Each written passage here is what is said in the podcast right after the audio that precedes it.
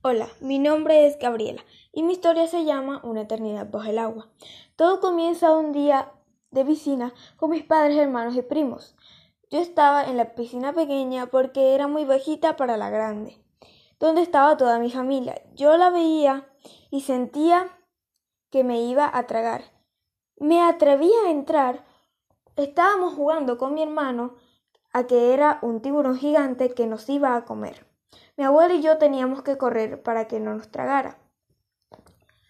En una de esas me resbalo y me caigo y quedo debajo del agua. ¡De cabeza!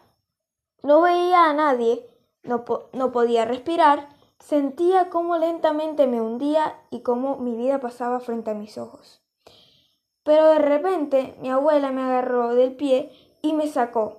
Desde ese día sentí que eso fue una eternidad bajo el agua.